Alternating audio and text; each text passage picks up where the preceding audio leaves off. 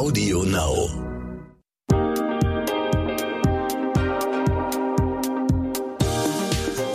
Hi und herzlich willkommen zu einer neuen Folge What the Finance. Ich bin Anissa Brinkhoff, Host des Podcasts. Seit Beginn meines Podcasts begegnet mir ständig der Begriff Fintech. Aber ich habe ihn ehrlich gesagt bisher weit umschifft, weil ich mich noch überhaupt nicht damit beschäftigt habe, was der Begriff eigentlich beschreibt.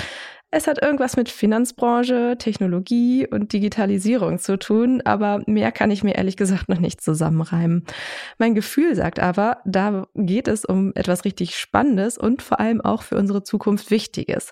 Also ist es Zeit für eine Podcast-Folge über Fintechs und zu Gast ist die tolle Susanne Krehl, die nicht nur ein Fintech gegründet hat, sondern in der ganzen Branche super aktiv netzwerkend unterwegs ist. Herzlich willkommen in meinem Podcast, Susanne. Danke für die Einladung, liebe Anissa. Kannst du uns erklären, was sind Fintechs? Was ist ein Fintech? Gibt es da so eine Art Definition oder sowas? Also der Begriff Fintech steht ja einfach nur für Finanztechnologie. Der kam vor einigen Jahren auf, weil es eine ganze Reihe Neugründungen eben im Finanzbereich gab. Junge digitale Unternehmen, die einzelne Bereiche der Dienstleistungen von Banken digitalisiert haben und diese Produkte eben ähm, mobiler, ähm, kundenfreundlicher, mit weniger Hürden angeboten haben. Und in dem Zuge kam der Begriff Fintech als Bezeichnung für diese jungen digitalen Unternehmen auf. Ich glaube, heute ist es eher ein gesamtdigitalisierter Finanzsektor, der nicht mehr Fintech versus Bank, sondern entsprechend für einen technologischen Aufbruch in dem Finanzsektor steht. Okay, und ähm, woher kommt der Begriff? Also ist es englischer Ursprung? Kommt es dann die Technologie, die äh, alles, was dahinter steckt, die Idee auch vielleicht aus dem englischsprachigen Raum? Ja, die Idee kommt aus dem englischsprachigen Raum. Ich glaube, das äh, ganze Thema Fintech ist so vor knapp acht bis zehn Jahren nach Deutschland geschwappt. Die ersten Fintechs im, im klassischen Sinne gab es eher in USA und in UK. Aber es gibt ja auch Unternehmen, die schon vorher einen starken technologischen Anspruch hatten und die auch schon davor existiert haben. Also es gibt heute Unternehmen, die mit dem Wahlspruch werben, seit 50 Jahren ein Fintech, so das erste Fintech. Es gibt natürlich auch große Banken, die sich einfach schneller digitalisiert haben, wie zum Beispiel eine Wirecard, von der wir ja alle sehr viel gehört haben. Wie gesagt, heute ist es ein, eine Gesamtdigitalisierung des Sektors. Okay, stimmt. Das manchmal wird ja auch einfach nachträglich ein Begriff noch gefunden für was, was es irgendwie schon ähm, gegeben hat. Gibt es denn sowas wie das erste Fintech? Kann man oder behauptet irgendjemand, irgendein Unternehmen, das zu sein? Schreibt sich das jemand auf die Fahnen? Ich weiß nicht, was das erste Fintech war. Ähm, ich glaube, je nachdem, mit wem man spricht, äh, wird man diese ganze Entwicklung im Finanzsektor einfach äh, auch chronologisch und als Evolution betrachten können. Also es gab Banken, dann gab es irgendwann Direktbanken wie eine DKB oder eine Comdirect und heute gibt's eben Neobanken wie N26, die diese Digitalisierung im Finanzsektor einfach weiter vorantreiben. Ähm, was würdest du denn sagen, warum braucht es diesen Begriff, diesen Terminus noch? Warum wird er weiterhin noch verwendet aktuell? Ich glaube, es brauchte diesen Begriff, um einfach eine Bezeichnung zu finden für die ganzen jungen Unternehmen im Finanzsektor, die aufgekommen sind. Und der hat sich einfach eingebürgert. Also es, es braucht ja auch andere Bezeichnungen für andere Sektoren aus Startups. Es gibt PropTech, es gibt InsurTech. Es, ich glaube, das ist auch manchmal ein bisschen medial gemacht, um da einfach eine Bezeichnung zu finden für die Unternehmen, die dort aufkommen. Stimmt, es hilft uns allen ja auch Sachen zu labeln oder äh, zu kategorisieren und so. Und klar, dann verschwindet so ein äh, Begriff ja auch einfach nicht so schnell. Ähm, du steckst ja selber in der Fintech-Branche. Bevor du uns erzählst, was du genau jetzt machst, sag doch mal, wie bist du da überhaupt gelandet? Wie gerät man denn da rein? Ich habe 2011 angefangen, bei einem Unternehmen namens Barzahlen zu arbeiten. Damals hießen sie noch Barzahlen, heute heißen sie Via Fintech, sind gerade an die PaySafe Group verkauft worden. Und damals, als ich angefangen habe, war das alles noch Zahlungsverkehr. Also wir waren ein Payment-Unternehmen im Rahmen der E-Commerce-Welle in Berlin. Damals gab es Gründungen wie Zalando, wie Home24, was heute ja große Unternehmen sind. Und der Begriff Fintech war eigentlich noch relativ weit davon entfernt. Ähm, ich glaube, ich bin relativ zufällig in der Branche gelandet, habe dann aber sehr viel Leidenschaft für den Finanzsektor bei mir selbst entdeckt und habe dann 2014 zusammen mit einer Kollegin von Mastercard den, äh, die erste Fintech-Veranstaltung in Berlin gegründet, den Fintech-Stammtisch, den machen wir heute noch. Das sind normalerweise, wenn nicht Corona ist, sechs Events pro Jahr zu allen möglichen Finanztechnologie-Themen, also von rechtlichen Themen bis hin zu Internationalisierung, Unternehmensentwicklung, machen wir alles und haben dort sechs Events mit jeweils über 100 Leuten, wo wir die Branche zusammenbringen. Ach, super spannend. Ähm, wie identifiziert sich denn diese Branche und gibt es da auch vielleicht schon so eine Größe? Also wie viele Leute arbeiten da inzwischen? Weißt du das? Also am Anfang waren es ganz, ganz viele Start-ups, die äh, einfach einen Ort gesucht haben, um sich auszutauschen, um über Produktentwicklung zu sprechen und ähm, darüber zu sprechen, wie man anfängt. Heute ist das sehr viel durchmischter. Also da sind Banken dabei, da sind Dienstleistungsunternehmen dabei, da sind vor allen Dingen auch Verbände dabei, die die Branche irgendwie zusammenbringen. Also vom Bankenverband bis zum Startup-Verband bis zum Inkasso-Verband, die regelmäßig auch unsere äh, Gäste sind. Und ja, ich glaube, es braucht einfach einen Platz zum Austausch, wobei man sagen muss, dass vor, also als wir angefangen haben, sahen die Bankenveranstaltungen auch noch ganz anders aus. Ja. Heute gibt's ja auch Bankenveranstaltungen, die sich ähm, hin zur Finanztechnologie entwickelt haben und wo einfach der Austausch der gesamten Branche stattfindet. Okay. Wie weiblich ist denn diese ganze Branche? Ist es ähnlich wie in der restlichen Finanzbranche oder haben wir da ein etwas ähm, gleicheres Verhältnis vielleicht? Die Branche ist in den letzten Jahren weiblicher geworden. Als ich angefangen habe, ähm, war es noch deutlich schlechter. Ich engagiere mich auch bei den Fintech Ladies. Das ist eine äh, Organisation, die circa 2016 entstanden ist, gegründet von Christine Kiefer, die auch Fintech-Gründerin ist. Und Christine ist äh, Informatikerin im Hintergrund und hatte war, war eigentlich immer die einzige und hatte dann den, die Idee, komm, wir machen mal ein Dinner.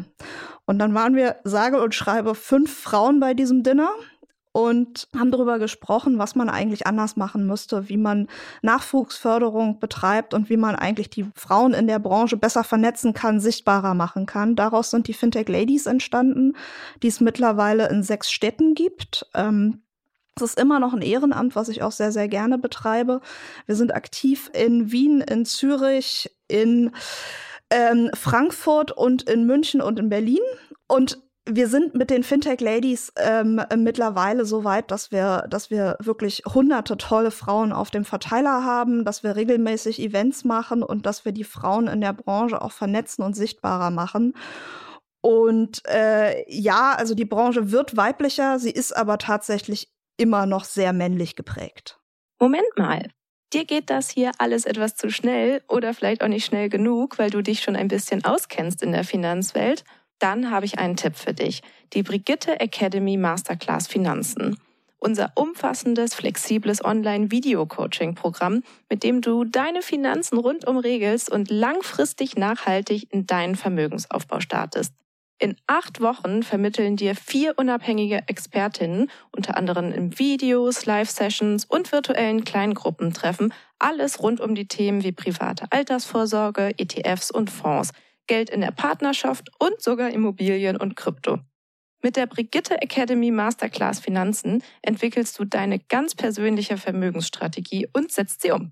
Denn wir von der Brigitte Academy finden, finanzielle Unabhängigkeit verändert dein Leben. Du willst wissen, wie genau? Auf brigitte.de slash masterclass minus Rabatt 100 und die 100 als Ziffer ausgeschrieben, findest du alle wichtigen Informationen zur Masterclass, Timings und Tickets. Übrigens, die ersten 50 Teilnehmerinnen erhalten einen Rabatt von 100 Euro. Und jetzt weiter mit dem Gespräch. Erzähl mal, was machst du jetzt eigentlich? Was ist dein aktuelles Unternehmen? Ich habe vor kurzem Fabit gegründet. Fabit leitet sich ab von Financial Habit, also finanzieller Gewohnheit. Und wir kümmern uns um Menschen, die bisher nicht so gut mit Geld umgehen können. Mhm. Also was ich in den letzten zehn Jahren in der Branche gesehen habe, ist, dass wir sehr, sehr viele Produkte entwickeln, die eigentlich für eine komplett digitalisierte, sehr einkommensstarke und auch vermögende Zielgruppe sind. Und dass Menschen, die das eben nicht in der Schule gelernt haben, und das sind fast alle von uns, äh, oftmals Probleme haben, äh, a, so ein bisschen in die Sprache der, der Branche reinzufinden. Also kein Mensch weiß, was Moneybeam ist, Spaces, äh, ETFs sind häufig auch schon ein Problem. Und wir setzen mit Fabit deutlich früher an in der Finanzbildung und haben mit einem verhaltenswissenschaftlichen Ansatz auch einen Weg gefunden, der dabei hilft, finanzielle Gewohnheiten zu etablieren. Okay, in einem Interview über dein neues Unternehmen meintest du zur Gründungsidee, ähm, die Fintech-Branche übersieht einen Großteil der Bevölkerung. Das hast du ja auch gerade schon so ein bisschen erklärt. Ähm, warum ist das so? Warum werden die Personen bisher nicht angesprochen? Das ist doch eigentlich auch eine Marktlücke, würde ich behaupten, oder? Ich glaube ja, deswegen habe ich ja Fabit gegründet. Ansonsten ist es, glaube ich, eine ganz natürliche Entwicklung, dass ähm, neue technologische Entwicklungen und neue Produktentwicklungen eben für sehr innovative ähm, First-Mover-Zielgruppen entwickelt werden. Stimmt. Und das haben wir in den letzten Jahren halt sehr extrem gesehen. Also es gibt Neobanken, es gibt Neo-Broker, es gibt Robo-Advisor, es gibt äh, Kryptobörsen. Ähm, ich glaube aber, dass es dass, dass diese Produkte halt wirklich für die First Mover entwickelt sind und dass wir in unserer Gesellschaft ganz viele andere Menschen mitnehmen müssen weil eben die Finanzbildung in Deutschland auch nicht besonders gut ist. Also ich glaube, wir haben zwei Generationen, möchte ich fast sagen, die eigentlich nicht die Finanzbildung haben, die für die heutige Zeit eben relevant ist. Also meine Eltern hatten Sparbücher mit sieben Prozent Zinsen. Das ist einfach in der heutigen Niedrigzinsphase nicht mehr verfügbar. Und Finanzbildung findet an den Schulen eigentlich auch fast nicht statt. Also es gibt zwei Bundesländer, die äh, irgendeine Art von Wirtschafts- und Finanzbildung in den Lehrplänen verankert haben. In den anderen Bundesländern hängt das oft vom Engagement der Lehrer ab, die neben ihrem regulären Unterricht, neben dem regulären Lehr Lehrplan noch zusätzlich irgendwie in die Finanzbildung der, der Schüler investieren müssen. Und das machen halt einfach ganz, ganz viele nicht. Und deswegen gehen Kinder heute aus der Schule und wissen ganz viele elementare Dinge nicht. Und da geht es um Altersvorsorge, da geht es um Geldanlage, da geht es um Sparen, aber da geht es auch um ganz grundlegende Dinge wie eine Haushaltsführung. Also ganz viele Menschen wissen nicht, wie viel Prozent meines Nettoeinkommens sollte ich eigentlich maximal für Miete ausgeben. Wie funktioniert ein Ratenkauf? Was sind vielleicht auch Risiken beim Investieren? Wie sollte ich mich verhalten beim Investieren? Ähm, wie spare ich eigentlich und wo sollte ich das hinsparen? Wie viel Rücklagen brauche ich eigentlich? Und das sind Fragen, wenn wir die von unseren Eltern nicht beigebracht bekommen, dann ist die Wahrscheinlichkeit, dass wir das im Leben lernen, halt relativ gering. Und ich finde, jeder sollte sich einfach auch um eine gewisse Unabhängigkeit und Freiheit sich zu erarbeiten, mit seinen Finanzen beschäftigen. Und wir bieten damit Fabit einfach einen niedrigschwelligen Einstieg gerade auch für Menschen, die schon Schwierigkeiten erfahren haben, also die vielleicht schon mal Schulden gemacht haben, die schon die Erfahrung gemacht haben, dass sie eine Rechnung nicht bezahlen konnten und denen helfen wir zurück auf den äh, gesunden finanziellen Weg. Vor allem sind ja auch die Konsequenzen, wenn man genau diesen Umgang nicht lernt, ja riesig, ne? Also Altersarmut ist weiblich, den Satz haben wir, glaube ich, hier im Podcast schon so häufig mhm. ähm, gehört, aber ähm, natürlich betrifft es auch Männer, äh, was Altersarmut angeht. Und klar, das Thema Schulden ist nochmal ein ganz anderes und ein riesiges es fängt ja bei vielen nicht erst im Alter an. Also zehn Prozent der Erwachsenen in Deutschland sind überschuldet. Das sind Menschen, die jetzt nicht eine Wohnung abbezahlen und regelmäßig ihre Raten zahlen, sondern die ihre Raten ähm, und ihre Rechnungen dauerhaft nicht begleichen können. Zehn Prozent der Erwachsenen, das finde ich eine wahnsinnig hohe Zahl. Viel. Ja, wenn man dann überlegt, ne, ähm, jeder, jede Zehnte und dann guckt man mal seinen eigenen Freundes- und Familienkreis durch und denkt so, okay, wow, dann sollte ich auch einige davon kennen. Das ist heftig. Mhm. Schulden sind auch unabhängig vom Bildungsstand. Also auch Klar. Akademiker haben Schulden. Schulden sind unabhängig vom Einkommen. Ja. Und letzten Endes geht's halt auch um ein finanzielles Management, wie ich meine Finanzen organisiere, damit ich eben entsprechend nicht in der Altersarmut lande, damit ich entsprechend irgendwie heute schon mir ein paar Träume auch erfüllen kann. Ja, wie gut, dass es Menschen wie dich gibt, die aus der Fintech-Branche kommen und sich dieser Probleme annehmen. Ich habe ähm, noch so ein so ein großes Fragezeichen im Kopf. Was haben Fintechs eigentlich mit Börse und Investments zu tun? Ich habe das Gefühl, ich lese häufiger in Fintechs investieren und so weiter. Was, was sagst du da was zu? Kannst du mich da ein bisschen aufschlauen? Ich glaube, die Formulierung ist missverständlich. Ähm, also man investiert nicht in Fintechs, sondern man investiert über Fintechs. Es gibt ganz viele Fintechs, die bieten Investmentmöglichkeiten an. Also da geht's los bei ETF-Sparplänen, bei Festgeld. Es geht weiter äh, in Aktien und wirkliche Trading-Apps bis hin zu Apps, wo ich dann auch Kryptowährungen kaufen kann und das sehr, sehr barrierefrei. Also um mal einige Beispiele zu nennen, es gibt zum Beispiel Vitamin, die kümmern sich um die Finanzen von Frauen. Es gibt Nuri, ähm, die dir ermöglicht, eben auch in Kryptowährungen zu investieren, Bitcoin zu kaufen. Und zwar ohne, dass du wie früher in so eine Bitcoin-Börse gehen musstest, wo der Kauf noch deutlich komplizierter war, als es das heute mit Nuri beispielsweise möglich ist. Welche Fintechs nutzt du denn selber? Also Du hast jetzt gerade schon ein paar genannt, aber wie sieht es bei dir selber aus? Ich nutze einige Fintechs. ähm, einfach schon beruflich bedingt. Ich habe damals, als ich noch bei Via Fintech angefangen habe, ähm, mit sehr vielen Neobanken bisschen ausprobiert und rumprobiert. Ich mhm. habe heute noch ein N26-Konto, weil die, ich finde, die machen einen sehr guten Job. Ähm, ich habe Trade Republic, mhm. ich habe Nuri und ich glaube, das sind die drei, die ich am häufigsten nutze, um mein, also A, mein Konto zu führen und B, auch eben Investments zu tätigen. Okay. Was würdest du denn sagen, ist inzwischen die Aufgabe von Fintechs oder so oder von dieser Branche?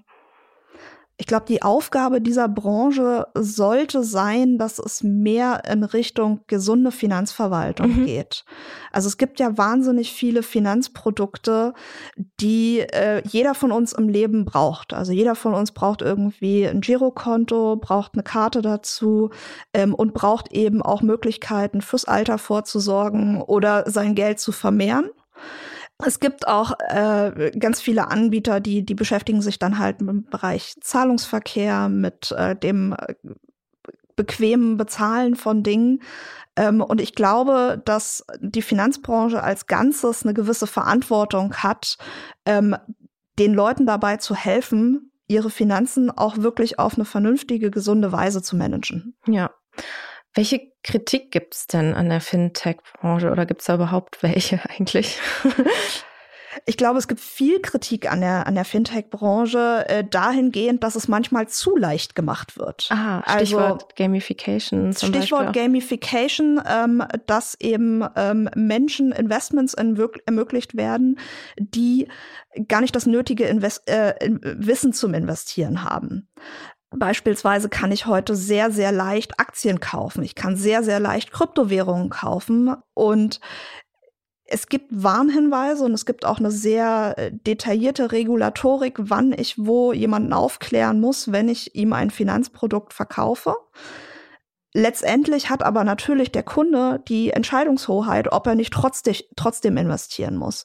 Und ich glaube, da ist auch so ein bisschen die gesellschaftliche Aus Aufgabe von Fintechs, dass wir diese Finanzbildung, die wir alle in der Schule eigentlich nicht hatten und die wir wahrscheinlich auch nicht von unseren Eltern bekommen haben, ein bisschen nachholen und ein bisschen über die gesetzlichen Vorgaben dort hinausgehen. Mhm.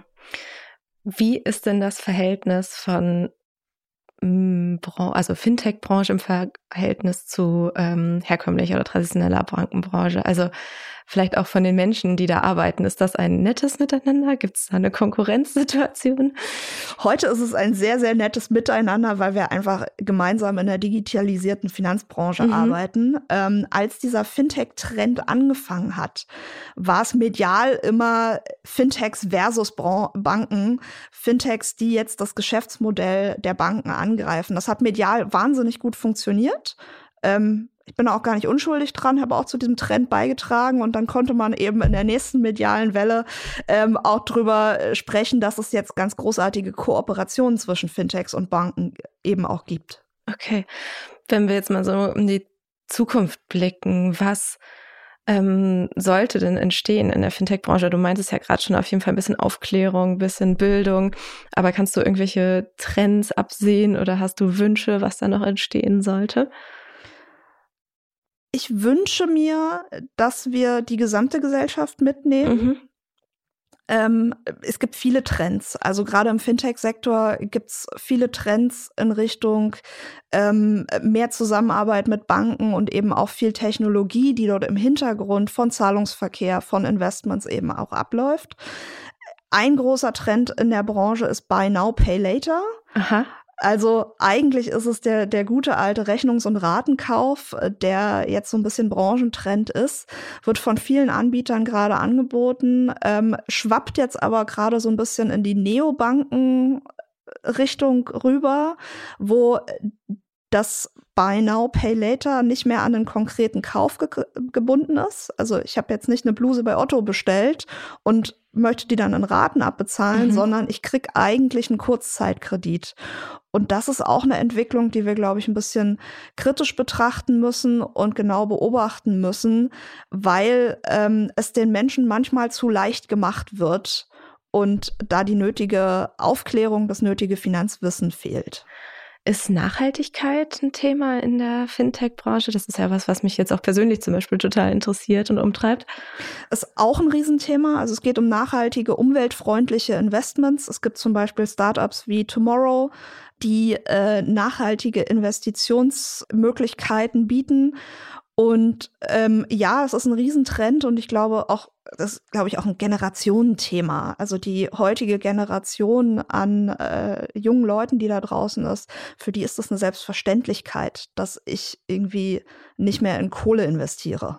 Das stimmt, ja, auf jeden Fall. Ähm, ich stelle am Ende von jeder Podcast-Folge meinen Gästinnen immer eine ähnliche Frage, und zwar, ob sie ein Vorbild in Finanzthemen haben, vielleicht auch ein weibliches Role Model. Gibt es da so jemanden bei dir? Ich habe ganz viele Vorbilder mhm. in der Finanzbranche, weil ich eben auch bei den Fintech Ladies aktiv bin und weil ich jeden Tag tolle Gründerinnen sehe und treffe, die einfach auch einiges bewegt haben in mhm. der Branche. Also angefangen bei Miriam Wohlfahrt, Nina Pütz, äh, Leute wie Marie-Louise Selig oder Christine Kiefer, die einfach ganz tolle Unternehmen und sehr erfolgreiche Unternehmen auch mhm. aufgebaut haben. Das klingt richtig gut. Dann würde ich sagen, googeln wir die alle mal und schauen uns diese Damen an. Und vielleicht darf ich ja auch die eine oder andere hier im Podcast mehr treffen. Ich danke dir auf jeden Fall, dass du zu Gast warst und uns ziemlich aufgeschlaut hast und ähm, wir jetzt, glaube ich, einschätzen können, was dieses, was dieser Begriff Fintech zu bedeuten hat und welche Entwicklung es da in Zukunft auch geben wird. Danke, dass du zu Gast warst im Podcast. Vielen Dank für die Einladung. Wenn ihr noch eine Frage oder eine Anmerkung oder Kritik an dieser Podcast-Folge habt, dann schreibt mir doch eine Mail an academy.brigitte.de oder auch einfach direkt auf Instagram. Ich freue mich immer sehr über Nachrichten von euch. Bis zur nächsten Folge.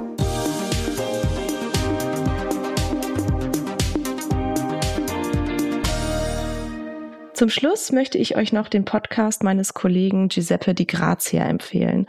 Worum es in seinem Podcast geht, erzählt er euch am besten einfach selbst. Hi, ich bin Giuseppe Di Grazia. Zusammen mit meinem Kollegen Bernd Volland moderiere ich Stern Crime Spurensuche.